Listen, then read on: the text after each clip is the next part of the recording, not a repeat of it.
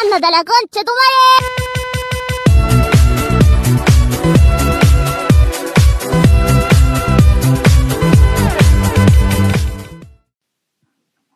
Bienvenidos sean todos a Parlas Podcast, el mejor podcast del mundo. Hoy estamos con un gran invitado, Carrot Adve- Adventure, que nos acompaña desde España. Eh, un placer tenerte acá. Mil gracias por, por poder acompañarnos. Eh, yo creo que de este podcast van a salir muchas cosas que le van a servir a la gente, esa es la idea. Eh, primero que todos los anuncios parroquiales que me toca hacer a mí. Eh, ya saben que pueden seguirme, pueden darle like, pueden comentar, pueden dejarle preguntas acá a este hombre. Pueden seguirlo en sus redes, las voy a dejar acá abajo. Y vamos a comenzar con este podcast. Carrot, ¿cómo estás? ¿Cómo te ha ido? ¿Cómo va todo por allá en España? ¿Qué tal? ¿Cómo estás? Pues mira, la verdad que por aquí todo bien. O sea, el clima bien por aquí por la capital y en general, de momento, salvo por el tema de la pandemia que nos tiene a todos un poco fuera de lugar, vamos a decir, parece que no me puedo quejar mucho. Perfecto, perfecto. Eh, nada, acá también, ahorita en ese momento estamos en cuarentena, una pequeña cuarentena, pero pues bueno, no nos podemos quejar mucho. Listo. Eh, como te venía comentando, eh, manejo una mini sección acá en el canal que se llama eh, ¿Usted qué haría?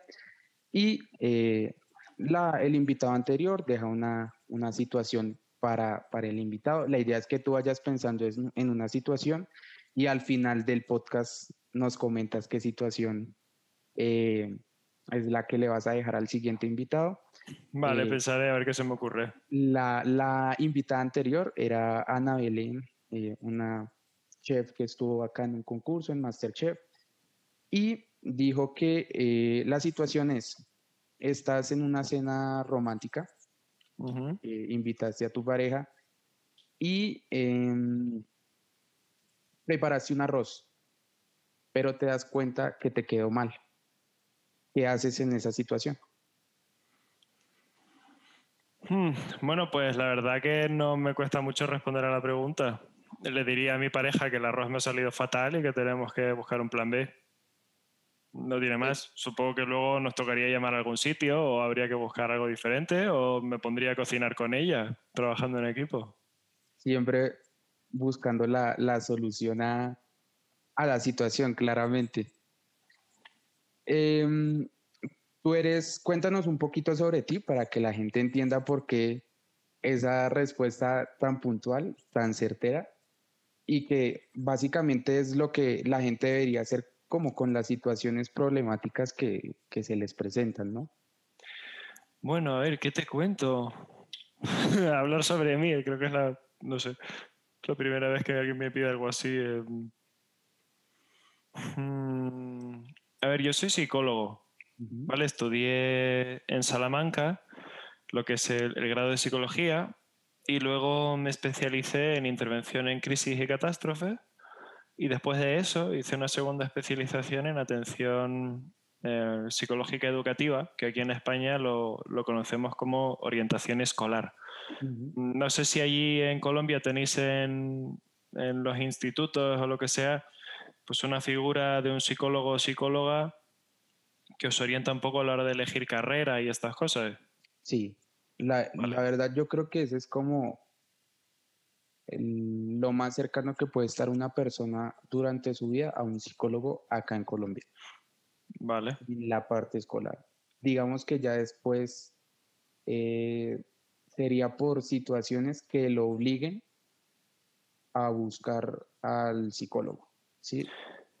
Pues em, esto fue un poco lo que estudié y luego en mi vida laboral di un par de, de bandazos, ¿no?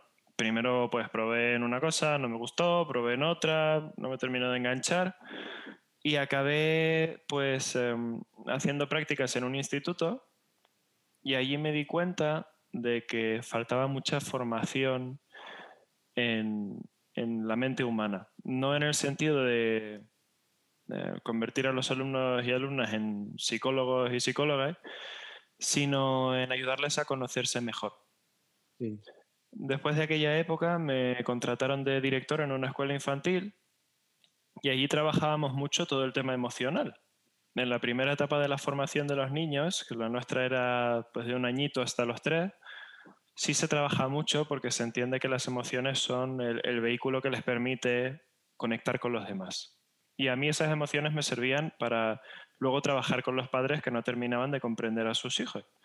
Claro, em, llega un momento en la formación que eso deja de enseñarse y se pierde, podríamos decir.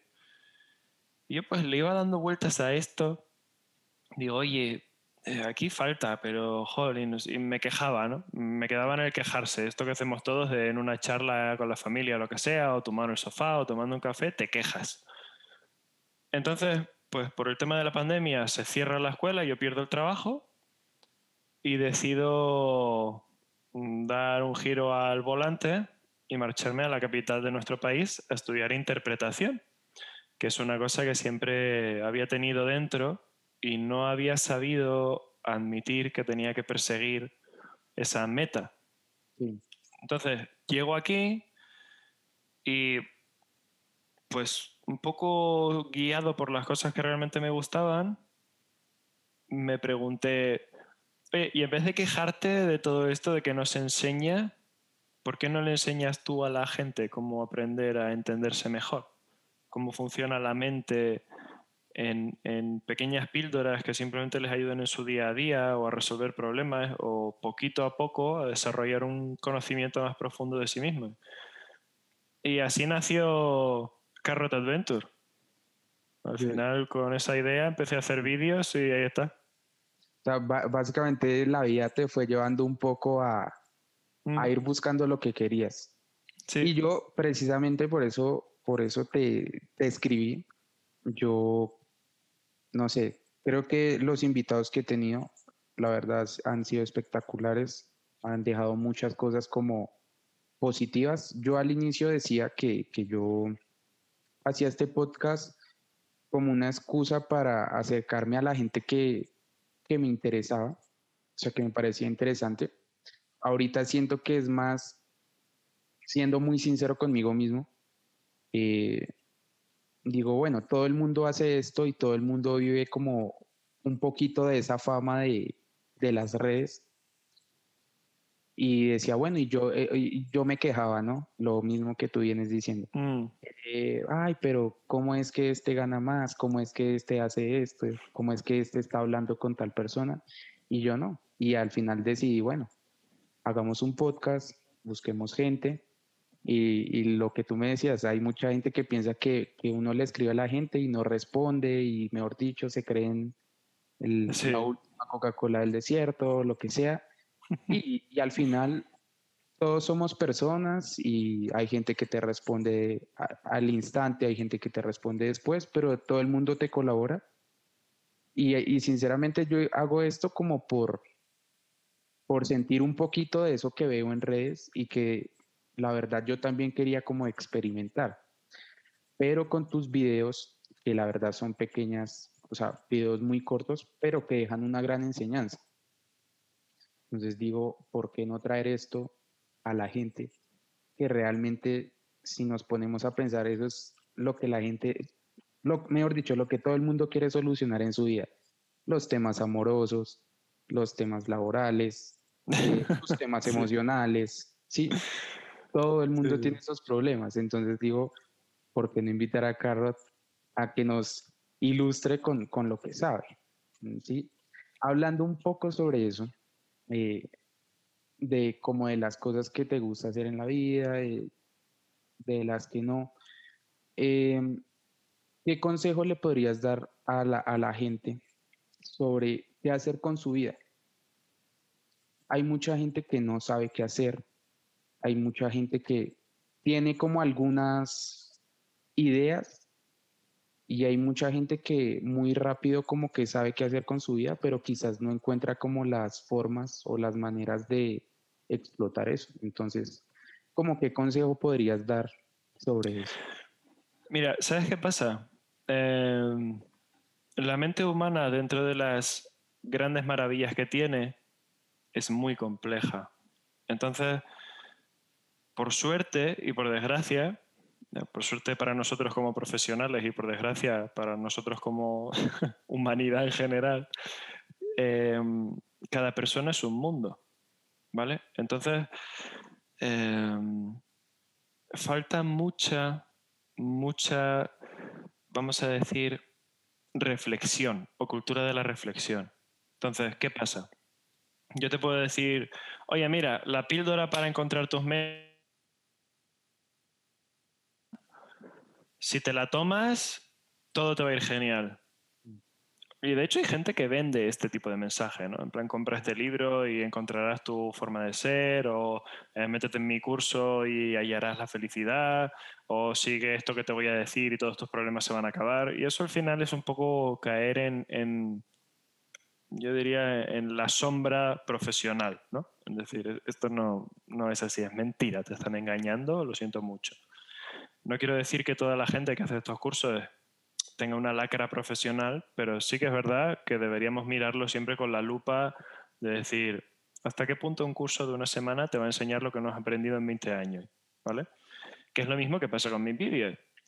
Yo no hago terapia a través de mis vídeos, simplemente te explico cómo funcionan las cosas ¿eh? o cómo la psicología a día de hoy nos dice que funcionan y ya tú con esa información haces lo que quieres. Pero no te doy una receta para el éxito. ¿Vale?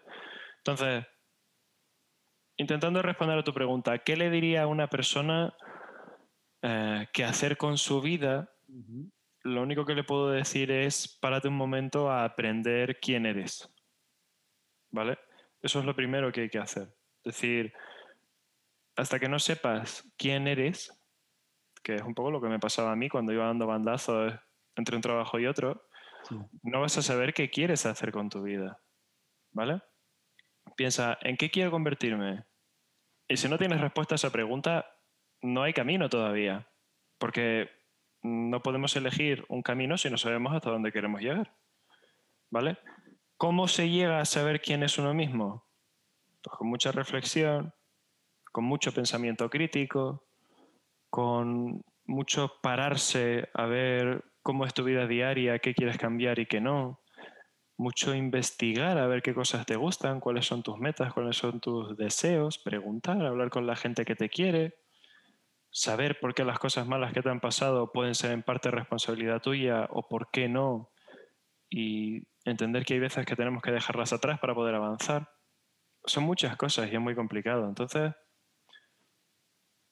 mm, si alguien está buscando qué hacer con su vida y quiere una respuesta en este vídeo, la respuesta es párate y piensa, y en base a lo que descubras pensando, avanza poquito a poco. Pero no hay una receta para el éxito. No te puedo dar un consejo universal, porque estaría cayendo en un gurú que te habla desde la fe en una fuerza superior o lo que sea. Mm, no sé, te estaría engañando, ¿vale? No sería algo profesional. Que yo, o sea, no sé, pero yo creo que yo tengo 22 años. Y hay mucha gente que incluso habiendo escogido su carrera que quiere estudiar, habiendo cursado más de la mitad de la carrera, y dice, yo todavía no sé si esto es lo mío pero ya, o sea, ya avanzado, digamos que en esa parte de, de, la carrera que muchas veces para la sociedad o para la gente es como súper importante que la elijas y que las cojas a muy temprana edad y que salgas lo más rápido de eso. Y siento que es que, no, no sé por qué, pero si te soy sincero, a uno le enseñan mal a afrontar la vida o es más, ni siquiera le enseñan a afrontar la vida a uno, ¿sí? No yo creo que todos cuando estamos pequeños pensamos, o no sé, muchas veces acá en Colombia escuchan, no, eh, el niño decía que cuando cumpliera 18 se iba a ir de la casa y ya iba a ser una persona grande, adulta, y ya todo estaba solucionado porque tenía 18 años. Cuando realmente uno a los 18 años no sabe realmente ni siquiera qué quiere, qué va a hacer, eh, qué le gusta. y a veces yo pienso que, que se debería dar uno un tiempo, un espacio primero para probar muchas cosas, de esas ver qué les gusta y ahí sí escoger como lo que, lo que uno quiere hacer con su vida. Sí, o sea, después de haber hecho primero como pequeñas cositas que lo guíen a uno. Y teniendo en cuenta eso, eh, como, como que, se debería tener en cuenta uno como a esta edad, o sea, entre los 15 y los 20, pongámoslo así, como tips clave para, para uno afrontar la vida, o sea, para uno saber qué hacer en la vida. Vale, a ver, mira, una cosa muy importante con respecto a esto es saber dónde estamos poniendo el foco. Yo me doy cuenta de que, bueno, pues em, muchas de las personas que se ponen en contacto conmigo para resolver estas cosas ponen el foco en el final de un camino o el éxito. Por ejemplo, el, cuadro este o el póster de Messi, es Messi, que lo tienes ahí detrás, ¿vale? Em, muy probablemente si pudiéramos hablar con él, te diría que el 70-80% del tiempo que jugó al fútbol era un tiempo en el que estaba entrenando. Tenía dudas, tenía frustraciones y tenía que repetirse a sí mismo cuáles eran sus metas y cuáles eran sus objetivos, hasta que lo ficharon para un equipo grande y empezó a tener éxito y tal. El Messi de hoy, si nos fijamos en él ahora y entendemos que un día se despertó por la mañana y acabó ahí, nos vamos a frustrar mucho. Y esto es algo que mezclado con un sistema educativo que como bien dices, te obliga o te hace escoger una ruta profesional muy prontito sin haberte dado pautas para entenderte mejor, pues imagínate la película que nos estamos montando. Es decir, mi modelo a seguir es una persona o varias o, o una profesión y la figura que tengo relacionada con esa persona, esa profesión, es el éxito, que es la que se me plantea en redes sociales, en la televisión, en internet o lo que sea, claro, ¿dónde está todo el proceso? Cuidado con el foco. Si pongo el foco ahí y no en todo lo que voy a tener que hacer para llegar hasta ahí, no voy a saber si lo que me gusta es el camino o la meta. Y muchas veces la meta no es más que el resultado de cómo viviste el viaje, ¿sabes? Entonces, el consejo que yo o los tips, vamos a decir, que podría darle a alguien o, que incluso daré o daría en los vídeos que hago es párate y respira y no dejes que lo que se supone que tienes que hacer o lo que se supone que tienes que llegar te lleve a una decisión u otra. Trata de encontrar qué es lo que te motiva de verdad, porque si trabajas en eso o sobre eso, vas a construir tu propio camino hasta una meta. Messi, mm, Ronaldo o figuras, mm, no sé, no sé si conoces a Federico García Lorca, por ejemplo, que era un dramaturgo español, pero este ya, ya, ya viene con tiempo. Bueno, en fin, figuras de éxito incluso fuera del mundo del deporte, aunque es verdad que dentro del deporte o, los audiovisuales, como Ibai, por ejemplo, son más reconocidos, no son más afines a todos, mm, no han sido Ibai, Ronaldo, Messi, toda su vida. En su momento fueron el chico del instituto al que la gente le caía bien o el chaval que se iba a jugar el fútbol por las tardes y no tenía trabajo. Entonces, ellos sabían a dónde querían llegar y se metieron en un camino que les apasionaba y construyeron quienes son hoy en día. Lo mismo tenemos que hacer los demás. Párate a pensar qué es lo que te apasiona y no en lo que se supone que tienes que hacer. Y entonces acabarás construyendo tu propio camino. Se puede hacer con un montón de historias Claro. No, y yo no es por nada. no es que esta sea una consulta psicológica mía con Carlos. Pero yo siento que tengo ese grave problema. Y es que tengo unas metas muy grandes me enfoco en esa meta, pero seamos sinceros, si tú quieres conseguir algo grande, pues vas a tener que afrontar un camino grande o difícil o con Mm. situaciones. Si quieres algo más sencillo, pues el camino va a ser un poco más sencillo. Y yo creo que eso es algo en lo cual uno nunca piensa y, y que siendo sincero uno tiene que decir, si quiero esto y es así de difícil, pues el camino no va a ser sencillo, o sea, hay que tener como la, la sinceridad con uno mismo de decir, pues me va a tocar sufrir, me va a tocar aguantar cosas, soportar cosas.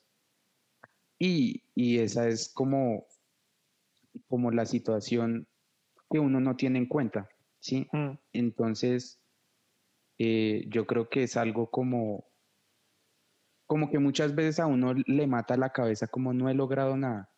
No, claro, he hecho, no he hecho nada en mi vida.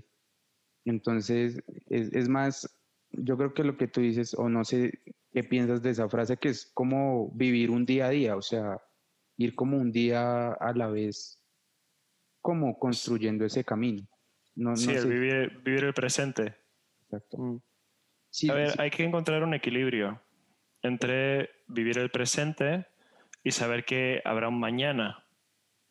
Es verdad que saber estar en el momento presente y disfrutarlo sin que te afecte em, lo que te preocupa del futuro es positivo, siempre que estemos hablando de algo sano. Te quiero decir, mm, es como, como siempre todo tiene mil connotaciones y hay que tener cuidado de no irse a los radicalismos, ¿sabes? sí, todo tiene sus, sus límites.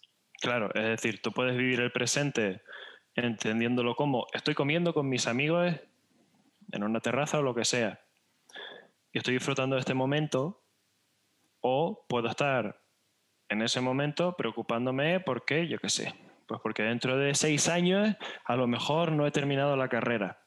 Esto es un poco irreal. Pero si lo que te está preocupando en ese momento es que mañana tu padre o tu madre tiene una operación, pues es lógico que el mañana te preocupe un poco, Claro. ¿sabes? Entonces, no nos vayamos a los radicalismos. Es importante saber qué esperamos de nosotros y nosotras mismas, em, trabajando siempre desde la idea de hasta qué punto lo que espero de mí misma como persona mm, me está ayudando o me está poniendo un peso en el pie. Lo que tú decías, ¿no? ¿Con quién te estás comparando? ¿A qué esperas llegar? Claro. ¿Y qué te dice tu propia cabeza eh, sobre quién eres? Por cierto, a veces me irás a hablar en femenino. Estoy acostumbrado a hacerlo porque hablo a personas. Siempre que hablo en los vídeos y tal, Sí, sí, sí. eh, entiendo que le estoy hablando a las personas porque es lo que nos engloba a todas y vamos que pero algún algún suscriptor o lo que sea me ha dicho es que no se excluyes a los chicos no estoy excluyendo a nadie vale simplemente pues pues eso Y ahorita, eso en ahorita en este mundo toca aclarar todo y dejar todo supremamente claro. Mm, Pero bueno, ahor- ahorita hablaremos un poquito sobre esa connotación del género, de- que ahorita está dando mucho rollo del feminismo un poco, pero para no irnos mucho como de, de- de lo Sí. que estamos hablando, tú decías, bueno, encuentra lo que, lo que te apasiona o trabaja en lo que te apasiona. ¿La pasión se construye o la pasión se encuentra? mira qué pregunta tan interesante oye esa es una pregunta interesante. A ver em, hay que entender la pasión vale como algo visceral prácticamente. Como una vocecita interior que nos hace sentir casi un fuego que, que te da ya no felicidad, pero sí que a lo mejor un gran pinchazo de bienestar. Ok, Y esto es, es una construcción, pero no solo tuya, ¿vale? Cuando crecías de niño, de pequeñito, y te ibas desarrollando pues, con tus padres y, y demás, llega un punto en tu vida en el que todo lo que ellos piensan, lo que sienten, lo que las personas que, que te rodean em, influyen en ti, va desarrollando también parte de esta pasión. ¿Sabes? Va, digamos, instaurando en ti una serie de gustos. ¿Vale? también se teoriza de que los hay desde nacimiento, pero esto ya es el debate em, biológico constructivista, que es bastante técnico para una charla de este estilo. Em, ¿Qué pasa? Llega un punto en el que tu personalidad estalla y empieza a desarrollarse. A este famoso periodo de nuestra vida lo llamamos pubertad o adolescencia. A nosotras nos encanta, nuestros padres lo odian, ¿vale? Entonces, mm, durante la pubertad, que ahora mismo las teorías actuales están diciendo que dura entre los 11, 12 años hasta los 21, 24 casi, se desarrolla la personalidad. Se asienta la base mental de quién eres. ¿Vale? Es una base. No es que seas la misma persona. Hasta los 24, más o menos. Sí, señor. Esto es una base sobre la que luego vas a ir construyendo. Digamos que es un. Como, como, ¿cómo te lo diría? Como la mesa sobre la que luego vas poniendo los libros de lo que te pasa en la vida y lo que entiendes de esto que te pasa, ¿no? Entonces, la pasión solo vas a encontrarla comprendiendo que se construye desde quién eres en esa base y cómo de fiel estás dispuesta a ser con esa base. ¿Sabes? Cómo de próximo o cómo de leal a tus emociones vas a ser. Claro, para esto hace falta nuevamente un trabajo de pararse a respirar, dejar mm, de mm, bueno, permitir esta invasión de información constante que tenemos hoy en día y, decir, a lo mejor soy yo la que tiene que acabar comprendiendo qué es lo que quiero hacer sin tanta información de hace esto, lo otro, no sé qué, mira esto que bien le va a este, mira que bien le va a aquella, mira que también, porque al final es como, como cuando tienen todo el día mm, machacado o machacada con la idea de lo bueno es esto, lo malo es esto, punto, no hay más. Entonces, igual si te paras, si te pones a pensar en cuál es tu propia opinión sobre el asunto, puedes ir construyendo la idea de qué es lo que quieres hacer. ¿Vale? Mm, eso, eso está perfecto. Yo creo que esta es una respuesta para, para muchas personas que de pronto no, no saben qué les apasiona, no saben qué les gusta, lo que sea. Pero yo tengo ahí una, como una espinita con eso y con la actualidad que, tenemos ahora. Y es, si, si, tú le preguntaras a la mayoría de, de adolescentes o de niños en este momento, ¿qué, quieren ser o qué, qué les gustaría ser? Yo creo que la mayoría diría ser youtuber, eh, ser streamer, eh, jugar videojuegos, hacer videos, todo este tipo de cosas que yo creo que antes, antes por ejemplo, uno jugaba un videojuego y los papás le decían a uno, no, estás perdiendo el tiempo. ¿sí? Pero ahora cuando un niño, por ejemplo, el papá le dice, eh, hey, ¿por qué estás jugando? Estás perdiendo el tiempo. Y, y el niño te responde, no, pero mira, me están pagando. O tengo 200 personas viéndome entra ahí lo que tú dices mucho como sobre este bombardeo de información que, que todo el tiempo te está mostrando que eso es como la felicidad, siento yo. O sea, como que te muestran que, por, qué siento que te muestran que eso es la felicidad? Porque te muestran que eh, esa persona tiene, esa persona viaja, esa persona hace, esa persona conoce, y no solo conoce lugares, sino conoce personas a las cuales quizás uno nunca pensaría acceder. Pongamos el caso de, de Ibai, ¿sí? Entonces uno dice, si, uno se pone a pensar, Ibai, ¿qué hace en un día? Es, se, despierta, se baña, lo que sea, prende el computador, prende la cámara y prácticamente comparte su, su día a día y conoce a Messi, conoce a Piqué, conoce a jugadores, conoce a cantantes, conoce... Entonces uno dice, o sea, ¿cómo espera uno no decir yo quiero eso? ¿Sí? A ver, aquí hay un tema importante que a mí siempre me ha resultado apasionante, ¿vale? Y es eh, la importancia del pensamiento crítico, Ajá, la importancia de saber mirarnos a nosotras mismas. Me Sí. explico. Em, que haya un bombardeo de información no quiere decir que la responsabilidad esté solo en esa información, ¿vale? Por ejemplo, con el tema de Ibai. Yo no conozco a Ibai. No, no sé cómo es su día a día, no sé eh, cómo se siente. Eh, puedo saber, a lo mejor por entrevistas que ha hecho, más o menos la ruta que siguió para llegar hasta donde está, o un poco lo que él nos muestra, pero no lo conozco en lo personal, ¿vale? No, no sé si ha alcanzado un estado de bienestar, si no, pero sí que tengo la imagen de Ibai. Y soy yo, como persona, la que puede decidir si eso se lo cree o no, y si eso le parece asequible o no. Pero no es cosa suya, es cosa mía.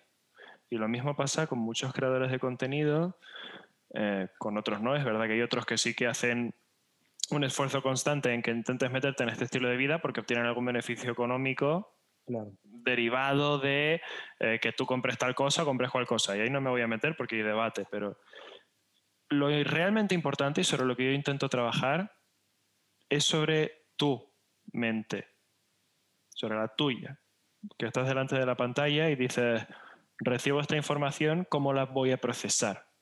¿Cómo mi cerebro la asume?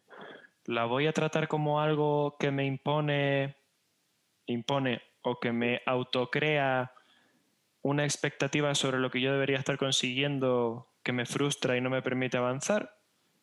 ¿O voy a entender que esa gente que está ahí ha tenido su propio camino y yo tengo que construirme el mío? ¿Eso es lo que quiero? Sí. ¿Por qué? Porque a él le va bien, ya, pero tú, tú quieres eh, llegar ahí o quieres ser esa persona? Porque no puedes ser esa persona. Solo hay un Ibai. claro, Entonces, claro. ojito Eso es con esto. importante. Eso es súper importante. Porque yo, o sea, creo que la mayoría no dice, o sea, quiero estar ahí, sino quiero ser como, Sí. Buena observación, muy buena observación. ¿cierto? Quiero ser como tal persona, pero obviamente si nos ponemos a... a- es, es como cuando en el fútbol, en el fútbol dicen, es que este es el Messi colombiano, este es el Claro. Messi español. No, él no es el Messi español, o sea, Messi solo hay uno. Y, y, y en parte eso genera cierto conflicto. Ahora, lo que tú dices es muy importante de... eh, analiza qué tanto de lo que te están mostrando es, es como es. O, o, igual, no sé, yo siento que, que también es un problema y es que no sé si a todo el mundo le muestran que, que todo el mundo puede llegar a hacer eso o que todo el mundo tiene que llegar a ser o a estar en ese sitio cuando no todos estamos predestinados a, a ser ricos, a ser multimillonarios, a ser famosos, a ser conocidos. Efectivamente, no, y que no te hace ninguna falta. Quiero decir, vuelvo al tema del pensamiento crítico, ¿vale? Te lanzo yo ahora una pregunta. Para ti, y a un nivel subjetivo, ¿vale? ¿Quién es más rico, vamos a decir, o rica? ¿Una persona famosa con todo el dinero que quiere en la cuenta, pero deprimida por su situación? ¿O una panadera que va a hacer lo que le gusta todos los días y que vuelve a casa con una familia a la que quiere? ¿Cuál de las dos es más rica? Di- Digamos que desde el tema emocional, yo diría claramente la, la panadera, porque digamos que a pesar de no tener todo eso o toda esa cantidad de cosas que quizás podría tener la, la persona famosa o rica, está feliz y está contenta con lo que tiene, ¿no? Perfecto. Yo creo que Y- eso es a lo que toca ir. Y si tiene bastante para vivir, ¿realmente le hace falta más? Y ahí está el tema del pensamiento crítico. Es decir, ¿tú realmente necesitas para vivir una mansión? ¿O necesitas una casa en la que te sientas bien? La mayor de las riquezas es la riqueza emocional. Es decir, sentir en tu vida que hay un estado constante, con pequeñas sacudidas de bienestar, que no felicidad, ojo. ¿vale? De bienestar. Y si ese bienestar encima está sustentado sobre una cierta estabilidad económica, pensando desde la idea de que tenemos una vida y de que te tiene que gustar a lo que te dedicas o que lo más importante es ser fiel a la persona que eres, ¿realmente te hace falta más? Sí, el mundo te puede vender lo que quiera, pero al final eres tú quien decide comprarlo. Lo más importante aquí es desarrollar una mente lo suficientemente fuerte como para ser capaz de ver que estos mensajes no son la fórmula de la felicidad, son una venta. Detrás de ese mensaje hay otra persona que decidió que lo que quería hacer en la vida era estudiar marketing y vender productos. Claro. Y no tiene más. No, no lo ha inventado un, un ser superior para darte lo que tú estás buscando. Solo hay personas detrás de eso. Y en el momento en el que detrás de eso hay una persona, pueden no tener razón. Igual deberíamos analizar así las cosas. Sí, que, que hay un margen de error, o bueno, que igual todo el mundo, seamos sinceros, na- nadie piensa en, en el otro, ¿no? Nadie piensa en voy a hacer rica a la otra persona y con eso yo soy feliz, sin, sin ganar nada a cambio. Que todos los demás sean ricos y, y- y con eso soy feliz, ¿no? Y, y como yéndonos un poquito, tomando esa base hacia la parte laboral. Claro, hay mucha gente que te vende cosas, que te vende situaciones, y ahorita está el, el boom de el emprender. Todos tenemos que ser emprendedores, porque si no eres emprendedor, eres una persona cualquiera, una persona normal, y, como si eso estuviera mal, ser normal. Em, ¿Por qué no? O sea, es como una pregunta que me hago. ¿Por qué, aparte de decir, bueno, eh, cómo ser emprendedor, también cómo decirle, bueno, cómo ser un buen empleado y vivir bien como un buen empleado? Entonces, ¿qué piensas como de esa, como de esa mentalidad que, que exponen ahorita?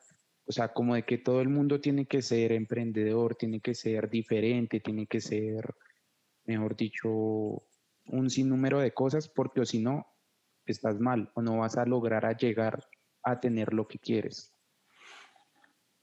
Aquí estamos un poco eh, en lo mismo, pero, o sea, mismo perro, distinta correa, ¿no? Como se dice. Es decir, Desde, desde otra perspectiva.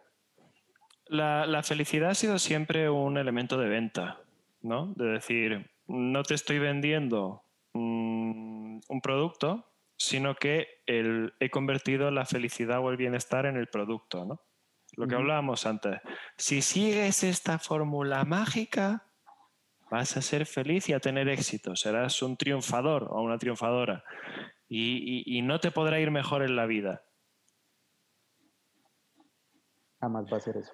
Mm, vale, sí, está muy bien, pero no te lo creas porque no es verdad. ¿Y por qué no es verdad? Porque las personas somos todas diferentes.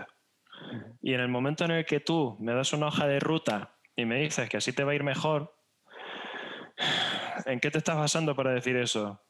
¿Has estudiado la mente humana y sabes que nos va a afectar a todas por igual? ¿O has estudiado un problema en concreto y has visto que hay ciertas pautas que ayudan a mejorar? ¿Vale? Te pongo una diferencia. Por ejemplo, te pongo de ejemplo mis vídeos, ¿no? Tú me puedes decir, oye, Carrot, pero si no hay una fórmula para mejorar en las cosas, ¿cómo es que tú haces vídeos para entendernos mejor? Claro. La perspectiva que yo planteo es, oye, esto funciona así. Mira a ver cómo te afecta para resolverlo. En contra de, oye, haz esto para mejorar. ¿Ves la diferencia? Sí, sí, sí. Yo explico cómo se enciende el coche y hay quien te dice cómo conseguir el coche. Por ahí va. Sí, sí, sí. Entonces, eh, ¿cómo hacemos con esto? Encontrando primero lo que nos gusta. La persona que no tiene claro lo que quiere hacer, sino solo a dónde necesita llegar por una serie de expectativas que otros u otras han planteado sobre esa persona, va a buscar maneras de llegar hasta allí que le son ajenas. Porque como no sabe quién es, como no se entiende, necesita que otras le digan lo que tiene que hacer. Y ahí es donde aparecen todas estas fórmulas mágicas. Ah, ¿estás perdido? ¿No tienes rumbo? No te preocupes. Si emprendes, encontrarás tu camino. Eh, cuando yo estaba en el instituto, lo que te comentaba antes, eh, muchos de los chavales y de las chicas que, que estaban estudiando allí venían y me, me hacían esta misma pregunta. Y yo les devolvía otra pregunta. Les decía, ¿a ti qué te gusta hacer? No sé. Solía ser la respuesta. Entonces, ¿cómo vas a saber lo que quieres estudiar? Primero tienes que buscar qué es lo que te gusta. Yo no te lo puedo decir. Tienes que hacer un trabajo interior. Te puedo enseñar cómo hacer ese trabajo, pero no lo que te gusta. Y acababa segundo de bachillerato, que es aquí, no sé si lo llamaréis igual. em, aquí segundo de bachillerato es el curso anterior a la universidad. ¿Vale? Segundo de bachillerato es el que va antes de la prueba a la universidad y luego te vas a la universidad. Aquí sería grado 11. Grado 11. Ajá. Pues la, eh, las personas de grado 11, em, muchas acabaron yéndose a formaciones pues como mecánico, peluquero o, o peluquera, vaya, eh, esteticista, actrices, artistas, unos cuantos de la clase, otros no, otros iban a matemáticas, lengua, a lo mejor se iban a universidades. Y algunos padres venían preocupados a preguntarme por qué les había sugerido eso a sus hijos y no irse a la universidad y ser grandes. Yo les decía, es que eso es lo que quieren hacer. Yo no les he sugerido que vayan ahí, han descubierto solas lo que querían hacer. Claro. Entonces, ¿qué quieres emprender? Emprende. ¿Qué quieres ser pastelero y trabajar para otra persona porque te gusta centrarte en crear maravillas culinarias? Pues céntrate en eso. ¿Qué es la grandeza? ¿Qué es? ¿Estás para pensar? Joder. Yo creo que sí, no sé. O sea, creo que, creo que es más. Sea, uno nunca se pone a, analizar cómo. Realmente eso, eso me haría feliz. O sea, porque sí, pues de pronto el que está allá y, y, está viviendo eso, puede que sea feliz, puede que no, puede que simplemente lo haga porque le está yendo bien, pero esté sufriendo cada día porque dice, uy, me tengo que levantar otra vez y otra vez la gente a escribirme, a decirme cosas, a yo no sé qué. Que en, en- en otro, otro invitado que tuve, eh, hablábamos un poco sobre la fama y, decía, eh, bueno, le preguntaron que si él quería ser famoso, ¿sí? Y él, él está en un conjunto de vallenato, que es acá en Colombia, es un ritmo musical muy de acá, Sí, he escuchado unos cuantos. ajá, muy bueno, por el- allá deberías escuchar bastante. y eh, decía, yo he compartido con muchas personas que son famosas y realmente no quisiera ser famoso, porque él decía, en, en el momento en que sucede cualquier problema, no es lo mismo que dos personas te digan, hey, ¿por qué hiciste eso? ¿Por qué hiciste lo otro? A que te despiertes y tengas mil mensajes Mm. que te estén diciendo, lo hiciste mal, la cagaste, eres lo peor, eh, te voy a matar, eh, eres, te odio, yo no sé qué, ¿sí? Mm, Entonces, a veces mucha gente dice, no, pues estar allá debe ser lo mejor, pero ¿qué consecuencias te trae estar allá? Claro. ¿sí? Y eso es, eso es algo que no, no creo que muchas personas piensen. Como para, para ir eh, redondeando un poco todo esto que hemos hablado, entonces, ¿qué sería la felicidad? ¿Qué sería el bienestar? ¿Y qué sería como, como la tranquilidad para, para un, una persona diciendo lo que tú dices, o sea, esto funciona así y tú, o bueno, las personas que estén viendo esto, analicen cómo sería para ellos. Mira, esta es una pregunta súper interesante. Es que a mí me gusta mucho, de hecho, para dentro de un tiempo tenemos planteada hacer unos cuantos vídeos sobre ella. Em, desde lo que es la psicología, entendemos la felicidad como un estado transitorio, un estado temporal, una cosa que sucede durante un ratito. Y tampoco mucho, tener claro eso. Tampoco mucho ratito. ¿Vale? Es decir, mm, y de hecho esta es una cosa que como bien mencionabas antes, muchas empresas se esfuerzan ¿no? en eh, implementar como a lo que vas a llegar y te vas a quedar ahí con el producto, con esta forma de vida o con lo que sea. Mira, la felicidad es, vamos a ver, a los que estéis o a las que estéis viendo esto, imaginad un momento de vuestra vida en el que fuerais felices, ¿vale? Por ejemplo, el nacimiento de un sobrino, eh, conseguir aprobar todas las asignaturas, tener el verano libre, o entrar en la carrera que queríais, o en el ciclo que queríais, o yo que sé, que naciera un hermanito o cualquier cosa. Un momento vuestro. Ese momento de felicidad, eso es la felicidad. Es una cosa puntual que no, no se va a quedar ahí para siempre. Se va a quedar un ratito. Y luego se va a ir. Y eso es genial. Porque si estuviéramos ahí todo el día, los seres humanos no necesitaríamos droga. Iríamos por la vida así. ¿Vale? ¿Cuál es la diferencia entre el bienestar y la felicidad?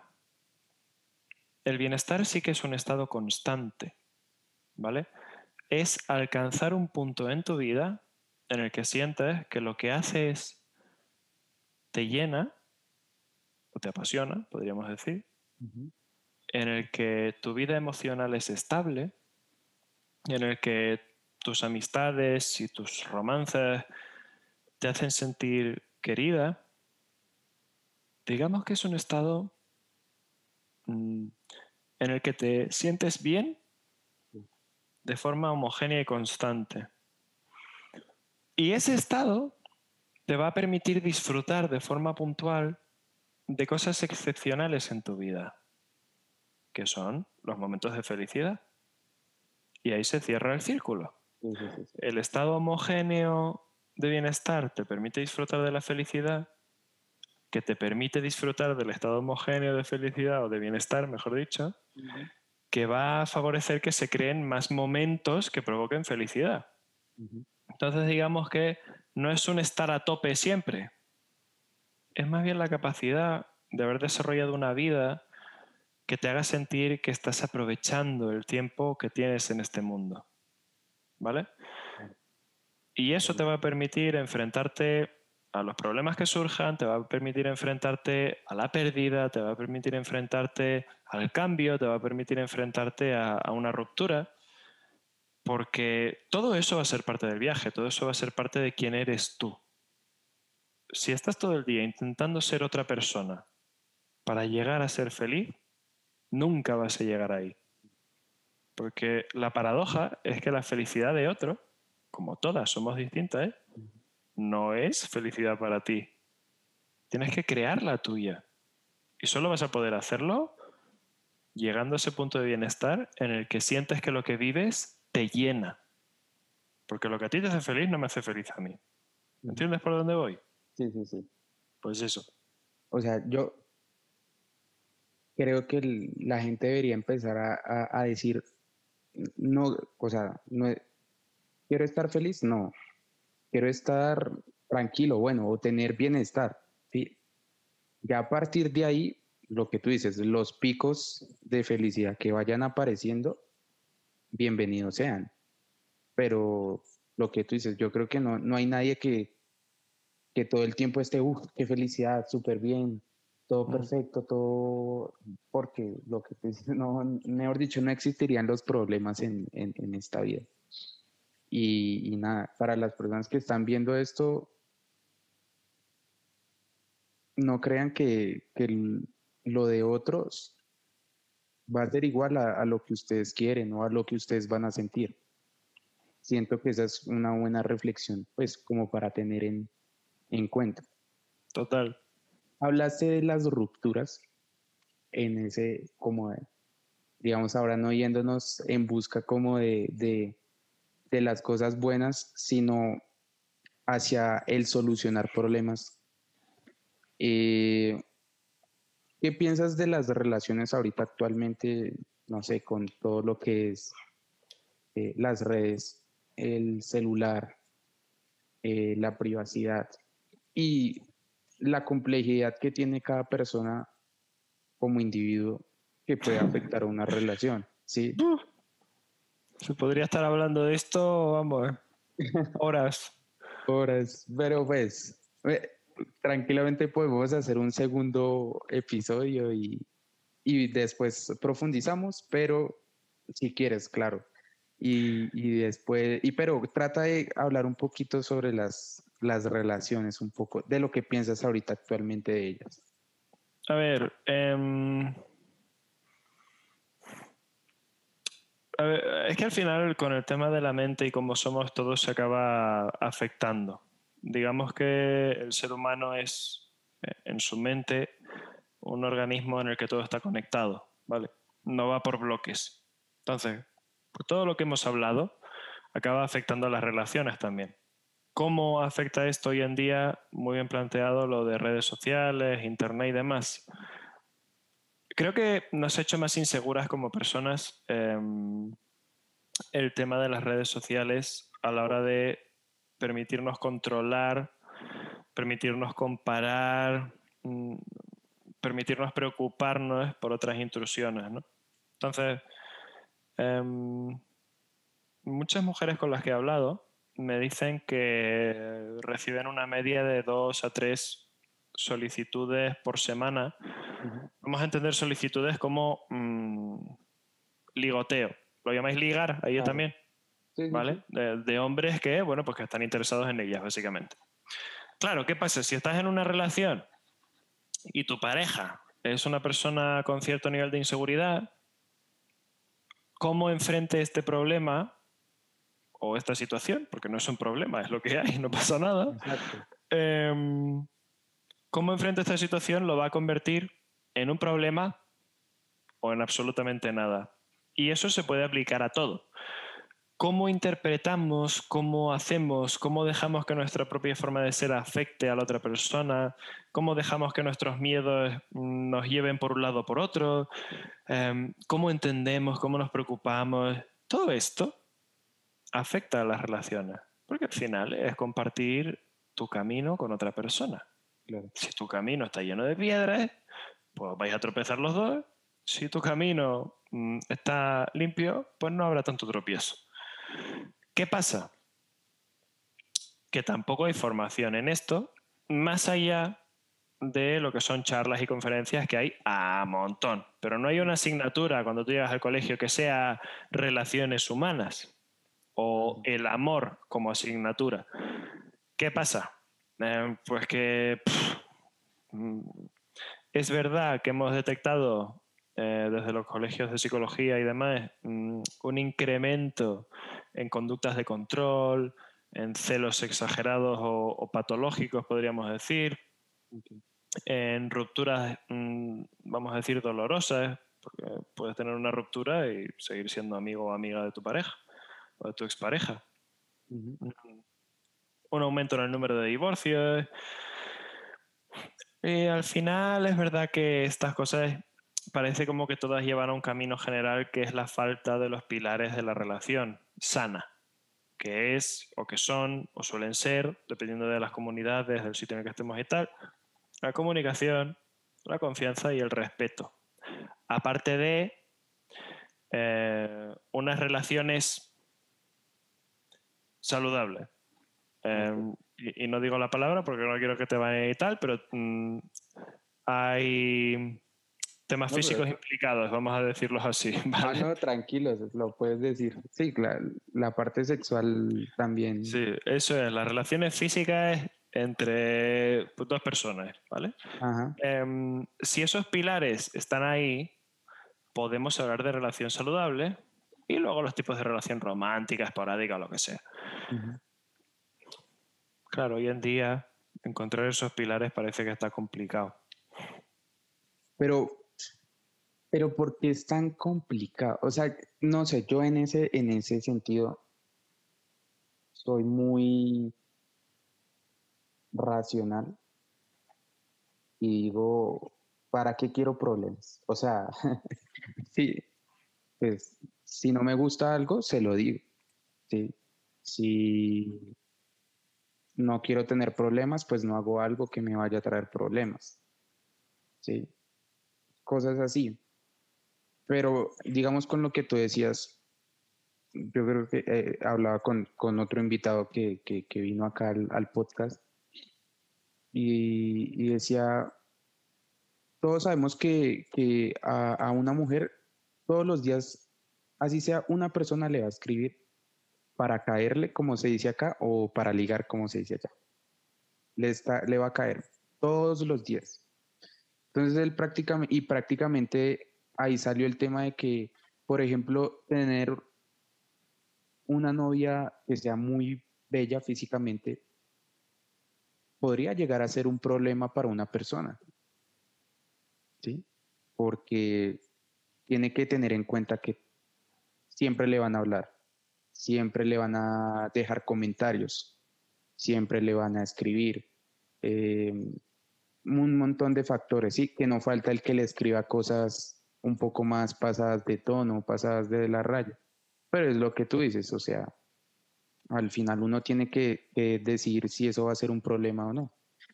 Pero digamos que si la otra persona respeta o comparte o dialoga, o sea, tiene las bases que tú dices, pues no creo que vaya a tener mayor problema en la relación. Pero ¿por qué crees tú que no va, o sea, como que no se está dando eso ahorita? Y son cosas básicas. A ver, eh, ¿tú te sabes la frase esta de eh, me fío de ti pero no de los demás? Sí. ¿Te suena? Sí, sí. Aquí se dice también. eh, Acá sería como, como confío en ti, pero no en las demás personas. Eso. Pues me vais a perdonar todas las que nos estáis viendo, pero eso, en mi humilde opinión, es una chorrada. Y está escondiendo el verdadero problema que es que no te fías de tu pareja. ¿Vale? Em, lo mismo para hombres y mujeres, ¿vale? Eh, o bueno, o cualquier sexualidad que, de con la que te identifiques, ¿vale? Em, pero hablando de la dicotomía hombre y mujer ahora mismo, ¿vale? Lo mismo podría pasarle a una mujer con un hombre especialmente guapo o bello o lo que sea. ¿vale? Eh, o que sea atractivo por otras causas. Mm, también va a tener que lidiar con esas cosas. Entonces, centrándome en eso, ahí el problema está en la autocrítica, que tan importante es en una relación, ¿vale? Mm, si te fías de tu pareja, si está la base o el pilar de la confianza, da igual quién lo escriba. Es, que da lo mismo. No importa. No tienes ni que pedirle que te lo cuente, ni revisar el celular o el móvil, ni nada. ¿Tú te fías de tu pareja? Pues ya le puede hablar Brad Pitt. Que no pasa nada. El problema está en nosotras mismas. Si tú como persona tienes una autoestima baja, ¿vale? Mm, todo te va a parecer una amenaza. ¿Por qué? Los celos, en este caso, o, las intrusiones en la pareja, vamos a decir, em, se convierten en un problema para la relación cuando una de las partes detecta que, digamos que el pretendiente o la pretendiente puede tener posibilidades de quitarte tu pareja. Entonces aparecen los celos, pero esos son celos saludables, son celos adaptativos. Cuando tú sientes eso, eh, tu cerebro te dice, oye, mm, protege lo que tenemos que nos quitan a, a la churri y la queremos mucho, ¿vale? Claro. Entonces, mm, ¿qué pasa? Cuanto más baja tu autoestima, más gente vuela por encima del radar. Más gente tiene la posibilidad de quitarte tu pareja. Si no tienes una autoestima saludable, parecen celos que no son saludables porque todo te va a parecer un problema. Y si no tienes confianza en tu pareja, pues el cóctel que nos hemos montado es brutal.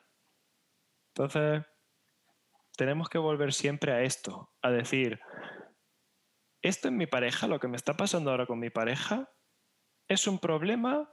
¿Sí o no? Sí, vale. ¿Por qué es un problema? Porque a mí me sienta mal. Ah, vale. ¿Y por qué a mí me sienta mal? Pues porque tal, tal, tal. Y ves cómo ahí con cada pregunta vamos profundizando y vamos intentando encontrar la génesis del problema, el nudo. Eso es lo que tendríamos que intentar hacer. Y no en tanto vomitar sobre nuestra pareja nuestros problemas emocionales para generar una discusión y ponerla a nuestra misma altura y luego, ay, lo siento mucho y cuéntamelo todo y todo esto. Al final eso es también un poco tóxico de resolver las cosas. Yo, yo creo que no, ahí no hay algún comentario adicional porque básicamente es eso. O sea, para las personas que están viendo esto, uno, o sea, lo que tú dices, no se puede solucionar algo como por encimita, ¿no? O sea, hay que tratar de llegar al, al punto central del problema y atacar eso. Pues digo yo, como en la mayoría de, de, cosas que uno debería hacer, ¿sí? Porque obviamente si uno soluciona por encima, pues vuelve y crece el problema y ahí se queda como en ese círculo vicioso y, y jamás va, va, a encontrar una solución. Claro. Y teniendo como para terminar este tema de las relaciones eh, en, en, en esta parte, ¿por qué crees que ahorita la gente como que no se quiere casar? O se divorcian muy rápido o se separan muy rápido, como si el casarse fuera algo que destapara la caja de Pandora de cada una de las personas. Bueno, pues volviendo un poco al principio de la conversación, eh, es verdad que yo sobre esto no he leído mucho, así que no sabría decirte si coincido en que hay un aumento en el número de personas que no se quieren casar, ¿vale? Tú me dices que lo hay, pues yo me fío. Yo, y, y... yo lo digo desde la parte eh, de una persona de común que habla con la mayoría de sus amigos, de sus amigas, de las sí, personas que... que conoce. Y claro, vale. tú, le, tú, le, preguntas a alguien, eh, oye, ¿a, ¿a, qué edad te piensas casar? No, yo no me quiero casar. O dicen, después de los 30, de los 35, primero quiero vivir mi vida, dicen algo así. Vale, pues mira, ese, ese, planteamiento es muy interesante. Es decir, si tú no te casas porque primero quieres vivir tu vida, es porque entiendes que el matrimonio es el final de tu capacidad para vivir tu vida. Y ahí ya tenemos una comprensión del matrimonio como algo tóxico, ¿no? De decir, um, si me caso ya no voy a poder vivir mis aventuras, o no voy a poder perseguir mis sueños, o no voy a poder ser yo misma. Así no creo que nadie quisiera casarse. Es decir, si tú le dices a un niño o a una niña, mira, casarte lo que va a hacer es que mm, dejes de poder jugar con tus juguetes, eh, ya no vas a poder ir al cole y tampoco vas a poder ver a tus amigos. Pues raro sería el niño o la niña que te dijese, firmo, dame el anillo, ¿vale? Sí, sí, sí, Entonces, eh, hay que entender que cada persona tendrá un planteamiento sobre lo que es el matrimonio y lo que implica. Y eso puede afectar. Ahora, ¿por qué hay un incremento o por qué podríamos imaginar que hay un incremento en esto? Un poco también por la base del matrimonio y de cuándo se creó. El matrimonio en su momento, o si no estoy yo metiendo la pata, por favor, si alguien sabe algo distinto, que lo ponga en comentarios, no tengo ni idea. Estoy lanzando una hipótesis, ¿vale? O lo que yo creo que es. Creo que tiene su génesis en, en la unión de la, de la iglesia uh -huh. o en la unión bajo los ojos de la iglesia para formalizar una relación. Y si nos vamos más para atrás, pues imagino que tendría también un concepto un poco mercantil, ¿no? Porque muy desgraciadamente en la época o en la historia de la humanidad la mujer se ha visto en algún momento como un objeto, tal cual. ¿Vale? Ha llegado a, a, ser moneda de cambio. Entonces los matrimonios, imagino que en su momento nacieron como un intercambio de bienes. No, de, o bueno, también pongámoslo en la situación de que antes era para unir una familia con la otra o un Por- país. por ejemplo, sí. Exacto. Sí, o, o tus tierras con las mías o lo que fuera. Exacto. exacto. Entonces, a día de hoy, yo entiendo que con la bajada de a lo mejor personas creyentes o, con un incremento en el número de personas que, que lo entienden como un ritual que no es necesario para que tú compartas tu vida con alguien, ¿vale? Porque ahora también están las uniones civiles, pues cada día a lo mejor se hace menos necesario. Es decir, si yo quiero a mi pareja, comparto mi vida con ella, em, la quiero, la respeto, tengo un hijo con ella y soy feliz, o no feliz, sino hemos alcanzado un estado de bienestar y los dos nos apoyamos mutuamente, ¿por qué necesito que a mí el Estado o un párroco o quien sea me diga que me he unido en santo matrimonio bajo la ley de Dios o, o de cualquier cultura religiosa perfectamente respetable? Pues igual no me hace falta, chico. Igual no necesito su aprobación, ni la suya ni la tuya. A lo mejor es por eso. Creo que en eso sí han sido más críticos la- las personas. Y yo creo que en parte, no sé, porque los jóvenes de ahorita han visto las complicaciones de los matrimonios, pues de sus padres, ¿no? Y dicen, pues si ha sido así de complicado o ha sido así de complejo, después de que se casan, digámoslo así, no estamos diciendo que todos los matrimonios sean malos, No, pues mucha gente dirá, no, pues preferiría no pasar por eso, ¿sí? claramente.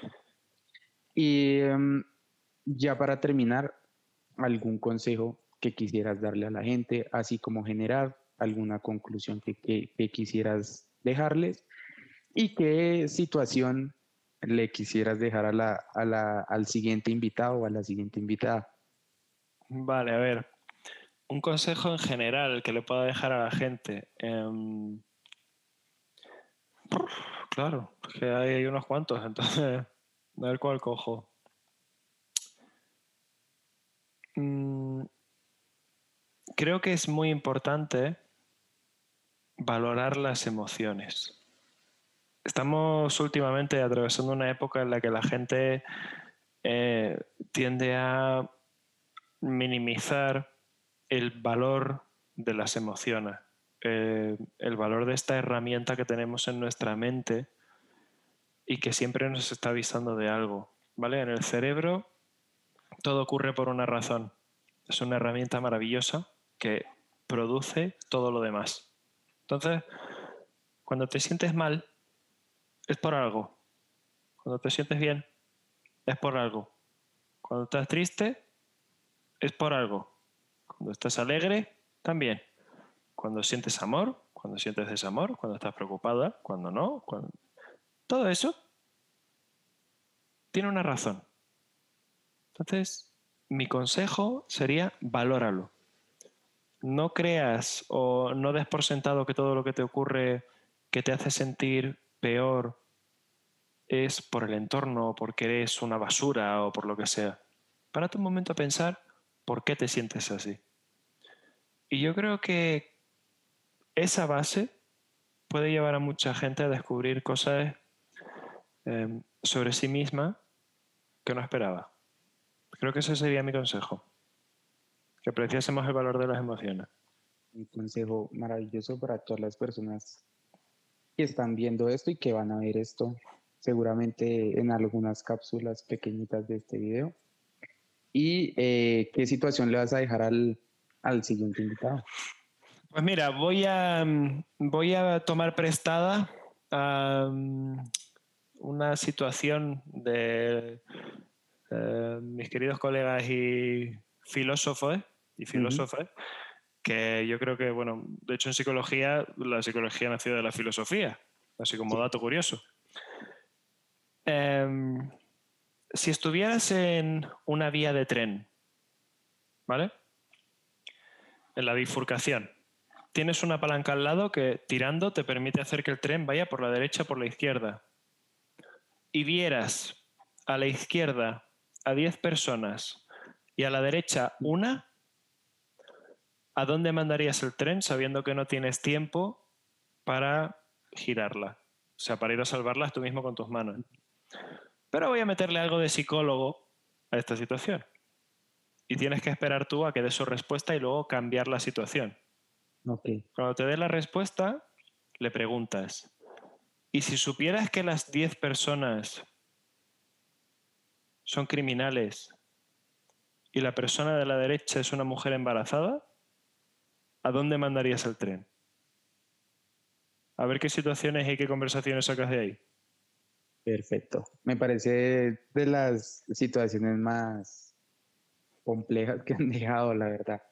Creo que hasta yo pensaré bien en, en, en qué cosas podría sacar de eso y, y qué, qué escogería. Para todas las personas que llegaron hasta acá, muchísimas gracias. Espero que les haya gustado este podcast.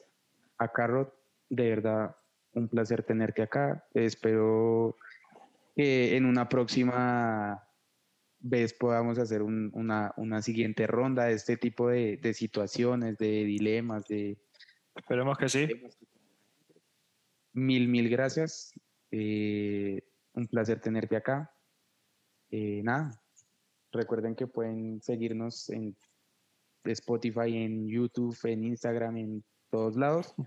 Hasta luego, que estén bien. Chao, chao.